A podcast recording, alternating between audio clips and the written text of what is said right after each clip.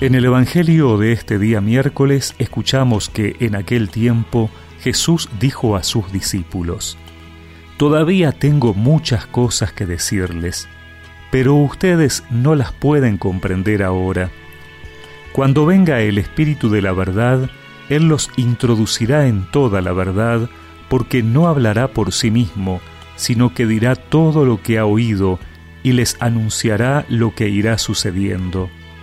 Él me glorificará, porque recibirá de lo mío y se lo anunciará a ustedes. Todo lo que es del Padre es mío.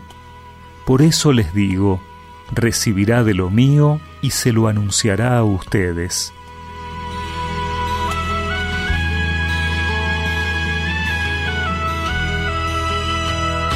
Jesús se despide porque sabe que debe irse, pero lo hace sin amargura es consciente de que no les dijo todo a sus discípulos, de que tal vez les faltó mucho trabajo y mucho contenido a su mensaje.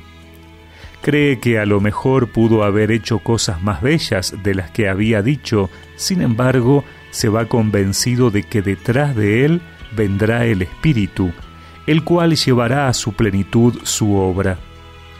Luego, lo que sea comunicado por cualquiera de los tres será de todos. Jesús deja que el Espíritu haga lo que corresponde, no quiere hacerlo todo. El Espíritu será el encargado de concluir la obra de Jesús. Jesús es muy cuidadoso frente a sus discípulos y a todos sus seguidores al hacerles saber que les queda la posibilidad de hacerse acompañar por el Espíritu, siempre que sean capaces de no dejar morir sus enseñanzas y las vivencias compartidas con Él. También si, como Él, los seres humanos somos capaces de entregar nuestro propio ser en servicio de los demás, renunciar a buscar intereses personales y trabajar por la construcción de un mundo más justo, con lo cual quedará sellada de una vez por todas la derrota del maligno.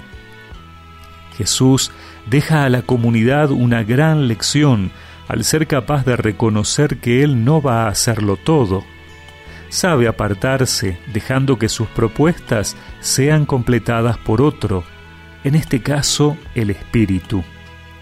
Tal actitud nos sirve de ejemplo. Como Jesús, debemos ser capaces de aceptar que podemos tener limitaciones frente a la realización de un proyecto y permitir a otros la posibilidad de mejorarlo.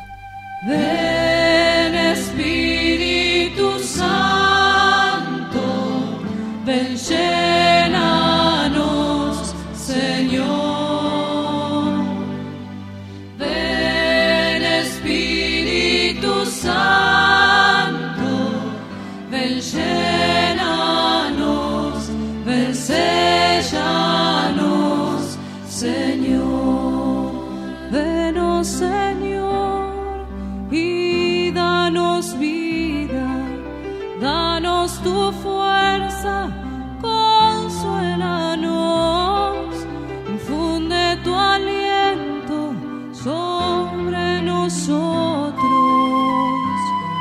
Ven, Señor.